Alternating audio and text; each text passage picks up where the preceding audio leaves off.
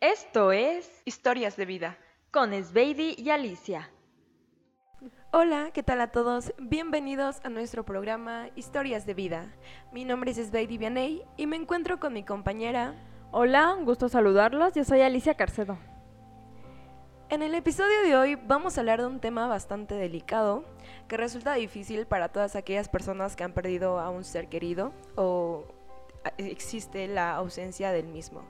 El día de hoy vamos a hablar del duelo. Pero primero que nada, Alice, ¿nos podrías dar una definición de qué es el duelo en sí? Bueno, el duelo es el proceso psicológico que se produce tras la pérdida, ausencia, muerte o abandono de un ser querido. Su objetivo prácticamente es superar esa pérdida. ¿Y cómo se supera esa pérdida? Tras una serie de etapas o fases que natural o instintivamente pasamos por ellas y son necesarias, cada una de ellas son indispensables y necesarias para el duelo. Adaptarse a una nueva situación. Y cabe destacar que el proceso en cada persona es diferente. El tiempo de superación, las emociones que están en juego. Y se presenta una cantidad de emociones, síntomas emocionales y físicos. Entre ellas está la ansiedad, el miedo, la culpa, la confusión, negación, depresión, tristeza, shock emocional, etc. Todo esto es necesario para superar estas emociones que al final eh, se le llama, se le conoce como el duelo. Y bueno, como dijimos anteriormente, el duelo pasa por una serie de etapas o fases y el día de hoy en este episodio se las vamos a compartir. Ok, el número uno es la negación. Frases como no puede ser verdad, ¿por qué a mí? Que todos en algún momento de nuestra vida las hemos dicho. La incredulidad es la primera reacción ante el golpe de la vida. La negación es un, un escalón inevitable que hay que atravesar y que finalmente hay que salir para dirigir esa pérdida. Negar es una manera de decirle a la realidad que espere, que todavía no estamos preparados. El impacto de la noticia puede ser tan fuerte que dejamos de escuchar, de entender lo que está pasando, de pensar, pero sucede que en el primer momento de bloqueo, que es tan grande, literalmente dejamos de sentir. La negación tiene el sentido de darnos o brindar una tregua. Hay quien niega la pérdida, pero también hay quien lo acepta rápidamente y le da una, una crudeza a la realidad, pero después se enfrenta con esos con esas emociones que no fueron tratadas desde un principio. ¿Te ha pasado, Alice? Sí, claro, bueno, como ya les había comentado en episodios anteriores, pues eh, mi papá falleció, yo tenía siete años. Eh, mm, bueno, quizás escuche feo, pero yo ya sabía que en algún momento él pues se iba a ir al cielo, ¿no? Mi mamá me había comentado con seis años que mi papá estaba enfermo y que pues se iba a ir. Ya tenías la idea en la cabeza. Sí, pero pues tú piensas que todo se va a arreglar, pues eres niño, ¿no? No tienes Sí, esa mm. noción como de decir, pues sí Quizá va a pasar. rápido. Entonces, en el momento en el que ocurre, pues no lo puedes creer. Sientes como si fuera una pesadilla. Y tenías que hacer cosas solamente por estar con él, por acompañarlo, por verlo por última vez. Sí, sí. Y am, bueno, en mi caso, pues era el día de mi comunión. Y... mm, ¿Cómo te digo? O sea- Pasé ese día, yo no quería hacer la comunión para empezar. Pero bueno, ya estaba todo preparado y pues al final se hizo.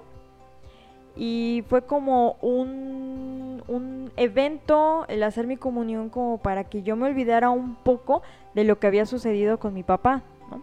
Sí, estaban ausentes mis padres, pero yo dije, no, pues no pasó nada y ya cuando pase todo esto lo voy a volver a ver. Más que nada fue eso. No, no le lloré. La verdad, no le lloré. Tenía esa esperanza que todo hubiera sido un mal sueño y que me iba a despertar e iba a encontrar a mi papá ahí, como siempre. Y es que esto, o sea, la vida no te avisa, ¿sabes? Puede que tú seas un niño y te sorprenda con ese tipo de situaciones. Y es que como decíamos, no estamos preparados para esas cosas, aunque Nadie. sabemos, ya bueno, ya como adultos, que en cualquier momento pueden ocurrir, pero pues no, nadie está preparado para eso. Y aunque estuviera preparado para ese tipo de situaciones, el sentimiento no lo puedes evitar. Claro. Ahora sí que no volver a ver a alguien ya es muy, muy fuerte y más cuando pues son Personas más allegadas a, a tu vida. Y cuando pues necesitas esas personas más cuando eres una niña. Ajá, más que nada, a veces, bueno, en la escuela quizás se deberían de tomar eh, o tocar esos temas, ¿no? Para que un niño no crezca Sí. con traumas y luego pues su vida se base eh, un poco a lo que pasó en su infancia, porque quieras o no, perder un papá a temprana edad pues siempre afecta. Y más en un día pues como ese, ¿no? Bueno, era mi comunión, ya O sea, sabes, en tu la comunión ilusión, ya todo. no estaba tu padre contigo. No, ya no. O sea, era... Fue después. Mm, no, fue antes. Fue en la noche. Ah, ya, ya, ya. Ajá, al día siguiente pues era mi comunión y todo. Pero pues no sé por qué pasan esas cosas, pero por algún motivo suceden. No, y es que pues a todos nos va a tocar. O sea, tanto a nosotros como irnos de este mundo y perder a personas que son nuestro ser más importante, nuestros seres más importantes. Sí, así es. Mira, pasamos A la al- segunda etapa. La segunda etapa que es el enfado. Lo primero que debemos de hacer con la rabia es reconocerla y aceptarla para poder sacarla fuera. La rabia tiene una razón de ser, es pedir ayuda. Nos impulsa a tomar otros caminos cuando estamos en el fondo del agujero, nos hace tomar impulso para salir a flote. Es un arma para la supervivencia. Toda la rabia que se queda dentro, que intentamos negar o esconder, nos acabará machacando. Y pues Yo siento que eso es un proceso muy importante, ¿sabes? Creo que en todos, todos hemos pasado por esta etapa.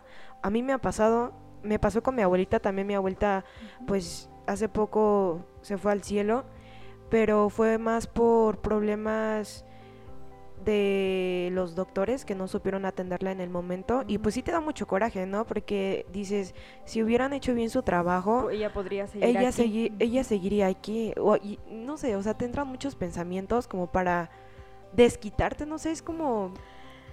Es un coraje. es Em, que- Sí, pues es una impotencia, ¿no? El decir, eh, bueno, pues la persona estaba enferma, se pudo haber curado, quizás si se hubiera atendido a tiempo. Ay, bueno, voy a platicar una historia así súper rápida de una amiga que estuvo aquí en el estudio.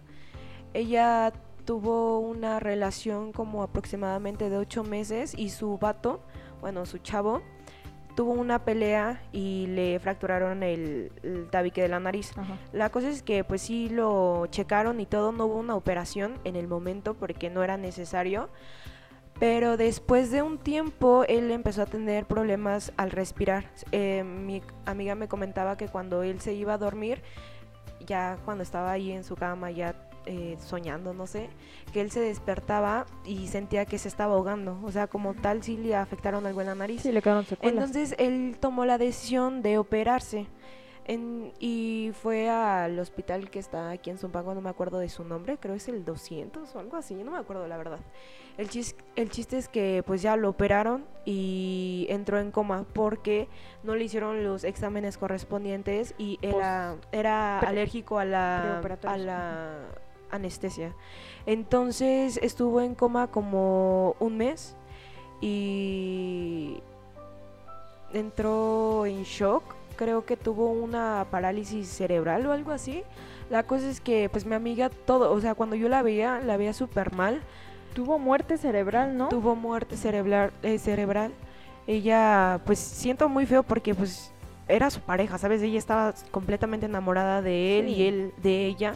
Ella liter- no podía ver a, a su vato porque su familia no la conocía y no, no, no se llevaban bien, entonces no le permitían el acceso al cuarto. Ujú. Pero ella, pues, no sé, oraciones, por su parte siempre como que dándole ánimos desde como con vibras, conexiones, no sé. Pero imagínate perder al amor de tu vida y de esa forma tan tan de repente. Pues sí, algo inesperado, ¿no? Pensando ella, bueno, es una operación sencilla, va a salir todo bien. Y Exactamente. de repente que salgan con estas cosas, pero bueno, también eso ya es parte del hospital por negligencia. Sí, de por hecho no hubo una eso. Y querían sacar al, al tipo, pero no lo dejaban porque sabían que si lo trasladaban a otro hospital iban a detectar de que sí fue negligencia, negligencia por parte de este de este de los doctores del de- en sí en sí del hospital.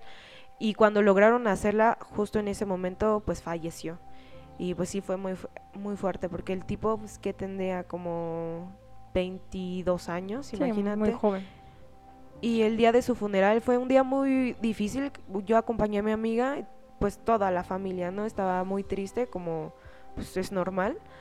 Pero, o sea, te pones a reflexionar, ¿sabes? O sea, de qué es lo que estás haciendo con tu vida, de valorar cada cosa, cada persona, cada acción que tomas. Y aparte, te enojas contigo misma, ¿no? Porque pues quizás piensas, pude haber hecho algo. Imagínate el coraje de sus padres. Con, en este caso, pues con los doctores, con hasta con Dios, con la vida, ¿no? Con sí, todo eso. claro, te entra desesperación. Muchas personas hacen ese comentario de ¿por qué a mí Dios? o ¿por qué me haces esto? o se enfadan con él pensando que él hace esas acciones, pero creo que todo, o sea, todo aquí, todas las decisiones tienen una causa, tienen una Mm, consecuencia. De Como hecho- tal, Dios no nos obligó a que tomáramos esa decisión, ¿sabes? Bueno, no sé, bueno, Creo que sí. es como la teoría de... eh, se me fue el nombre de consecuencia, acción y consecuencia o algo así, que todo lo que haces tiene una consecuencia, Mm, acción-reacción. acción-reacción. Bueno, básicamente yo creo que todos ya tenemos, cuando nacemos ya tenemos el Como un destino, destino bien trazado. marcado, ¿no? Entonces, ¿crees que quizás estás tomando decisiones, pero pues las decisiones ya están tomadas? ¿Crees que, esté, que Bueno, así? yo así lo pienso. Yo también soy de esa idea de que ya todos tenemos un destino, pero tenemos que trabajar en él, ¿sabes? O sea, como tal es como si yo dijera, ah, pues ya tengo mi destino hecho y me quedo sin hacer nada, pues no, ¿sabes? O sea, tienes que ponerte las pilas y no te tienes que quedar con la idea de que, no, pues ya mi destino está marcado. Si tú quieres algo, pues vas detrás bueno, de ello. de hecho, pues imagínate, mm, naces y dicen, no, pues ella va a ser una actriz famosa, pero pues obviamente con todas las decisiones que tomas, tu esfuerzo, tu trabajo, Sí. pues vas a llegar a conseguirlo. Y Pero otras pues personas que así. dicen que no, que no, o sea, que podemos prevenir muchas cosas, como por ejemplo, se murió un primo mío que tenía 16 años, creo, y yo era como, pues no sé, a lo mejor ella su destino era morir a esa edad, ¿no? Pero mi mamá es como de la idea de, no, es que se pudo haber prevenido, No, yo que siento pudo, que no. o sea, sí, no sé. De hecho, a mí me gusta pensar eso, que todas las personas que aparecen en tu vida es porque tú les vas a enseñar algo y vas a aprender Ah. algo de ellas. Todo tiene un porqué Tienes, en tu vida. tienes una misión, ¿no? En tu vida tienes una misión. En el momento en el que tú la cumples, pues ya es la hora en el que tú pues tienes que partir. También algo que escuché es que nadie, nadie se queda en tu vida para siempre. Nadie, nadie. Nada es permanente, todo es pasajero. Las personas que llegan a tu vida, todo, todo es pasajero. Sí, y tienen una intención, un propósito en tu vida. Así es. Como, pues también los amigos, ¿no? O sea, ningún amigo es permanente, nada. O sea, creo que una relación máxima es como de 10 años máxima, yo que yo O como pero después poco a poco se van alejando, quieras o no. En Así internet, es la vida. en internet sale, si pasan de siete años la amistad va a durar para toda la vida. Yo la verdad nunca me ha pasado, no puedo decir y no conozco... Mm, yo tengo dos personas, un chico y una chica, que sí ya tiene, bueno, el chico va a cumplir siete años, pero la chica ya tiene, uh, es mi amiga desde la secundaria y sí, yo creo que sí, sí, ya va a ser para toda la vida, ¿no? Siempre vas a estar como que al pendiente de esas personas y pues pero como bien. tal no hay una em, comunicación tan directa, o sea, sí mensajes, esto y lo otro, pero que se vean diario, esto no. A veces, Creo que eso ya pasa a segundo plano, ¿no crees? Sino la importancia de cómo está mi amiga, eh, le mando un mensaje para que se acuerde de mí, Sí, para porque a veces- mantener esa conexión, ¿no? Esa amistad. porque pues bueno, quizás vivan en lugares mm, Lejano, lejanos sí, sí, sí. o por cualquier otro tipo de cuestión, ¿no? Pero siempre va a estar ahí el vínculo de que te puedo contar algo y tengo esa confianza, claro. a través de los años va a seguir siendo así. Sí, claro. Bueno, en la tercera etapa encontramos la negociación. Es el momento en el que fantaseamos con la idea de revertir la solución. Se puede llegar a pactar con quien haga falta o, o incluso hasta con Dios, prometiéndole lo que sea necesario. Se busca formas de hacer lo inevitable, de hacer que lo inevitable no sea posible. Pero esta etapa es breve porque estar pensando todo el día en soluciones es realmente agotador. Mira, fíjate, aquí en esta les voy a contar algo. Eh, cuando pues mamá me dijo, no, papá se va a ir al cielo, así y así. Yo le decía a Dios, "Mm, déjame a mi papá que se divorcien. No me importa, que vivan separados, que ya no Pero estén juntos. ¿no? Pero déjamelo. Ujú, déjamelo. Hay otras personas pues que hacen mandas también o cualquier otro tipo de Sacrificios, ¿no? Así como si me dejas esta persona, no sé, personas que son viciosas, dejo de tomar o dejo de fumar, dejo de drogarme, me busco un trabajo, me orillo más a- hacia tu vida, o sea, estar más relacionado con Dios, más conectado. Pero pues esas cuestiones, mm, te digo, son como un poco a veces fantasiosas porque pues Sí, claro, ya fantasiosas. no hay mucho más que hacer más que lo que ya está destinado. ¿Tú crees en eso? O sea, si tú le ofreces una un pacto o algo así, o sea, eres de la idea de que si lo cumplo puede que sí pase, o sea, antes de la muerte. Es que ya cuando alguien está desahuciado, pues ya no. Sí, claro, también no. hay que ver la realidad, ¿no? Pero- hay que ser realistas. Ajá, pero si es por algo que puede que sí se salve, sí. Por, como decíamos también, de tener mucha fe, Sí, sí, sí. más que nada. El, la cuarta fase es el miedo o la depresión. La persona siente tristeza, incertidumbre ante el futuro, vacío y profundo dolor. La persona se siente agotada y cualquier tarea se vuelve complicada. La vida es una mierda, no seré feliz nunca, no encontraré a nadie igual o ya no volverá. Eso es lo que suele repetirse cuando la persona se está enfrentando a su dolor. Pero a pesar de que pueda pensar que esto no acabará nunca y que va a durar para siempre, la realidad es que solo desde este punto podrá volver a reconstruirse. Siento que este punto es el más difícil, porque es aquí donde eh, es- entran en juego tus, em- tus emociones, tus sentimientos y donde te sientes decaído por completo, o sea, te sientes tumbado en el suelo, sientes que nadie está contigo, te sientes mal, te sientes, Y más cuando Tirado. uno pierde a la pareja. imagínate. Bueno, ya de hijos ya no me meto ahí porque eso sí ya es... Es algo muy fuerte, ¿no? El, amor de una madre hacia un hijo creo que es muy fuerte y no me imagino la pérdida de, de un ser querido así con, con esa intensidad de amor. No, Siento que es muy difícil, imagínate. Pero pues hablando de pues una pareja sentimental, es así como de que sí, como acabo de leer, no encontraré a nadie igual, ¿no? Es un pues pierdes a tu compañero de vida, pierdes a la persona pues, con la que tenías todo y pues obviamente te nace ese ese temor de no volver a, a verlo. Ah, mira, aquí en esta en este apartado me recuerda mucho a la película de Ghost, más allá de la muerte. Ajá. Ves que él eh, lo matan. Mm, esa es una película muy bonita. Pero él hace todo lo posible por como que permanecer con ella, ¿no? Y ella presiente que sigue ahí, que la está cuidando. Y muchas veces presentimos que nuestros seres queridos eh, siguen aquí con Yo nosotros. sí creo en eso. O sea, yo soy de la idea de que, o sea, no se van, el cuerpo no está, lo material no está, pero el alma queda con nosotros, los recuerdos, no sé. Olvidar a una persona ya cuando no está en tu vida, pero es importante, creo que no está bien. No. Y siento que, te digo, está con nosotros hasta que cumple algo que quizá puede que le haya quedado pendiente. Y ya. Como, como esas personas que no descansan su alma, lo que se dice. ¿no? Sí, pueden ser quizás algo mínimo, ¿no? Algún asunto pequeño, pero pues se van como que un poco, ¿cómo te podría decir? Ah, inquietos, Ujú.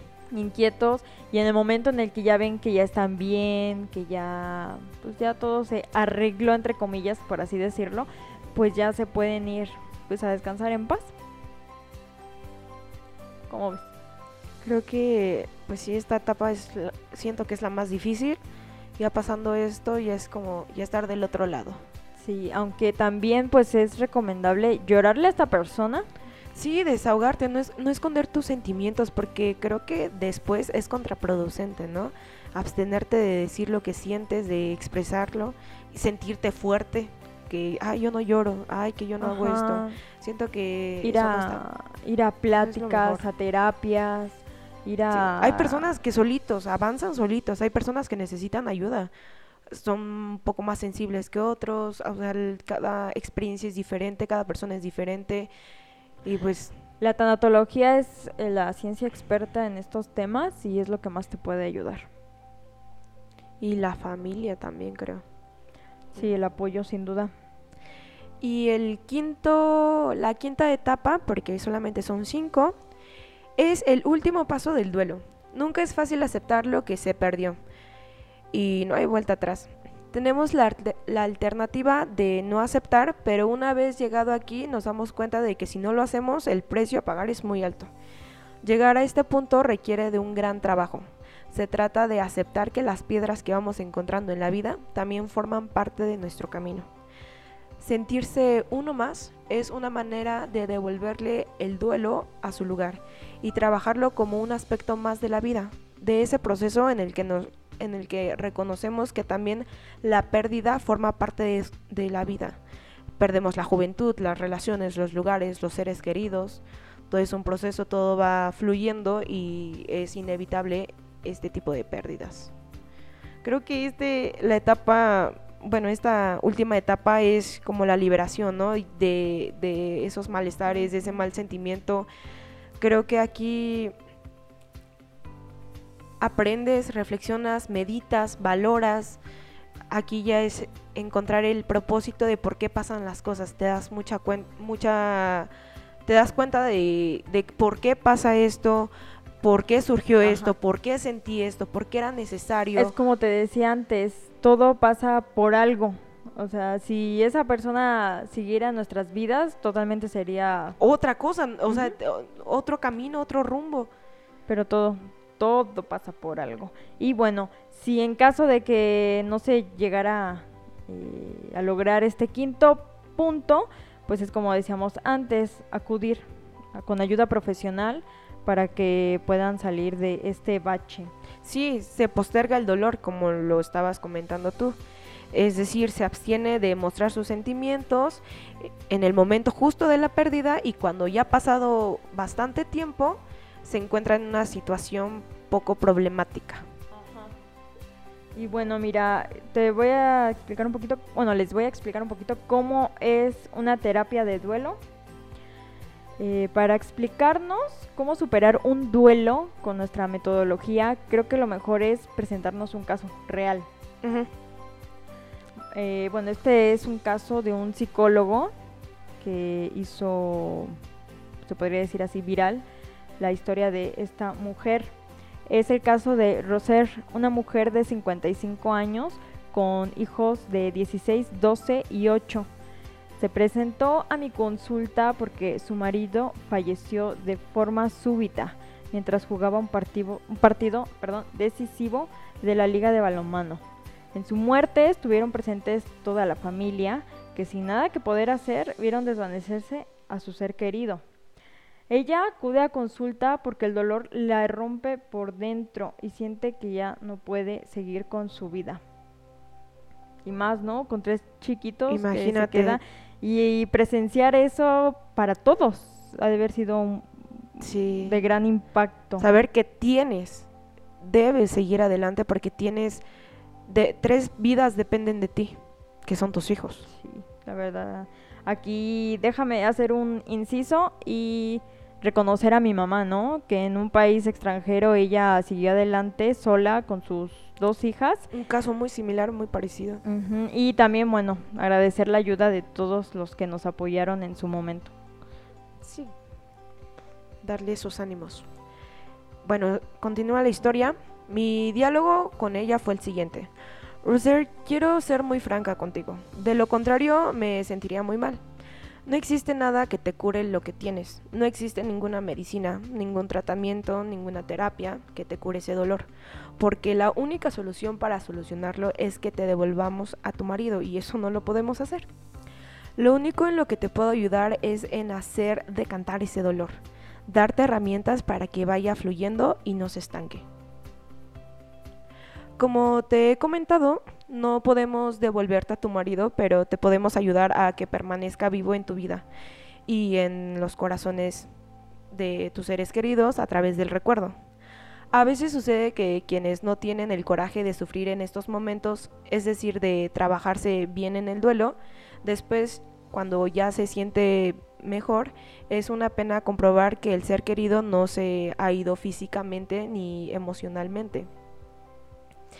Y esto es lo más triste que existe, porque tratan de olvidarlo y lo borran de su memoria. Que Él muera en nuestros corazones y en nuestra memoria. Eso sería lo más triste. Después de una conversación de este tipo, donde el cambio emotivo lo habremos conseguido, seguí prescribiéndole. Desde hoy hasta que nos volvamos a ver, cada día busca un tiempo mínimo de media hora para irte a tu habitación donde nadie te pueda molestar. Allí quiero que te pongas cómoda. Si te quieres tumbar, túmbate. Pon, quieres prender la luz, préndela. Una vez estés preparada, quiero que empieces a recordar momentos vividos junto a él.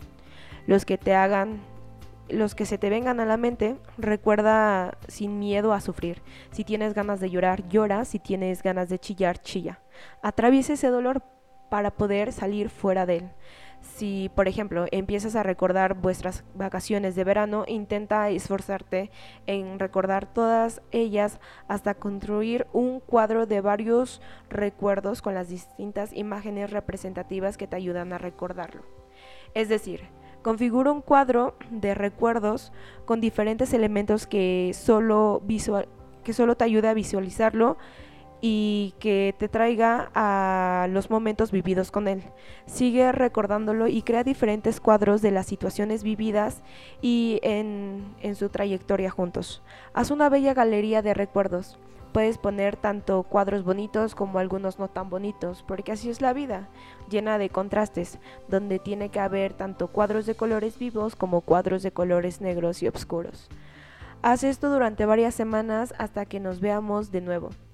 Cuando la paciente ya configuró toda su galería de recuerdos de su vida con su marido, le indicamos que la, la debía de visitar X días a la semana y luego cada mes y luego sucesivamente iban aplazando de el tiempo por más y más hasta llegar a prescindirle que como mínimo debía visitar una vez al año esa galería para trabajar el recuerdo, para hacer mantenimiento de esos recuerdos, para reparar los pequeños olvidos que el con el paso del tiempo puede ocasionar.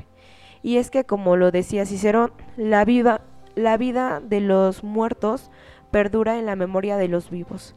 Así que mantengamos los vivos, el recuerdo de nuestros seres queridos. Pues sí, la mejor manera de, de tenerlos en nuestros corazones es honrando su memoria.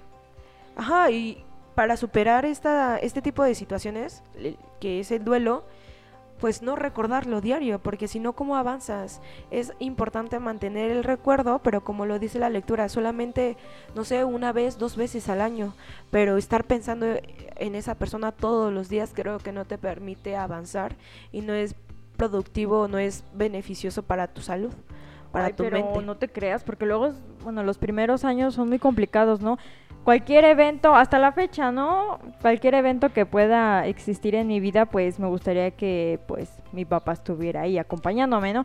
Que aunque tú piensas, lo está. En cierta forma lo está. Pero sientes ese vacío.